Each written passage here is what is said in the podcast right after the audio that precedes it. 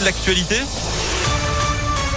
Elle reprend son rôle de journaliste. Ça y Tout simplement, elle va faire de l'info.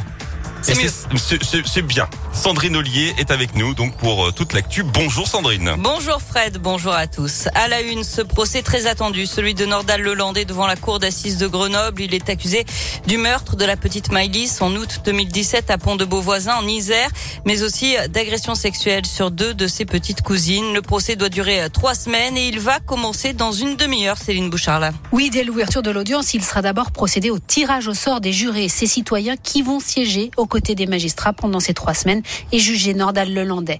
La Cour va ensuite appeler les témoins et les experts qui seront entendus au cours du procès. Ils devront ensuite quitter la salle car ils n'ont pas le droit d'assister au débat tant qu'ils n'ont pas déposé à la barre.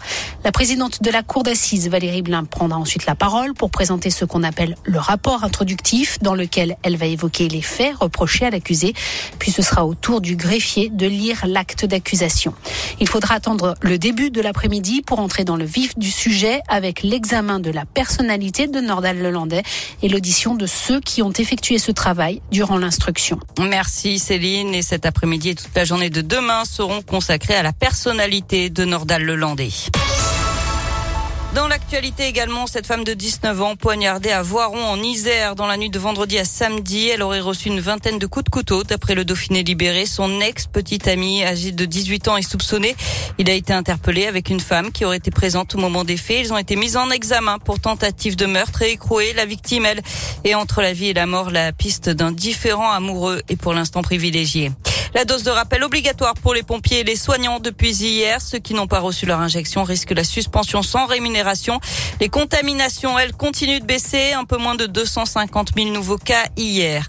Et puis la campagne électorale, et c'est Christiane Taubira qui a remporté hier la primaire populaire. Et même si elle a appelé de suite à l'union, euh, ses concurrents de gauche refusent de reconnaître toute légitimité à cette consultation populaire.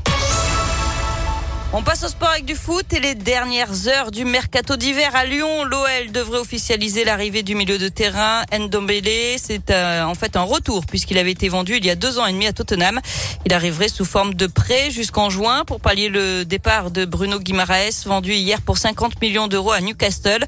Lyon qui attend aussi l'arrivée du milieu de terrain de Brest, Romain Fèvre. Le mercato s'achève ce soir à minuit.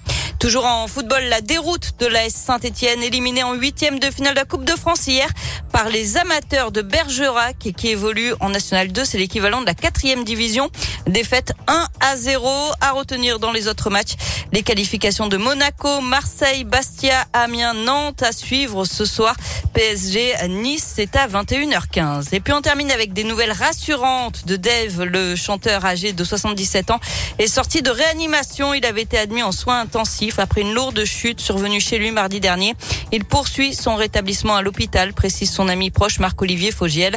Euh, Dave qui a également annulé euh, ses concerts prévus dans les prochaines semaines. On est très content pour euh, ces bonnes nouvelles concernant Dave et on salue Phil qu'on a nous perdu ce matin. Enfin en tout cas on a perdu la voix de Phil. Ah oui, Voilà. oui il a perdu la voix, il a, il a perdu l'audition, il a tout perdu. Il n'y a plus grand chose qui marche dans le bonhomme. Météolion.net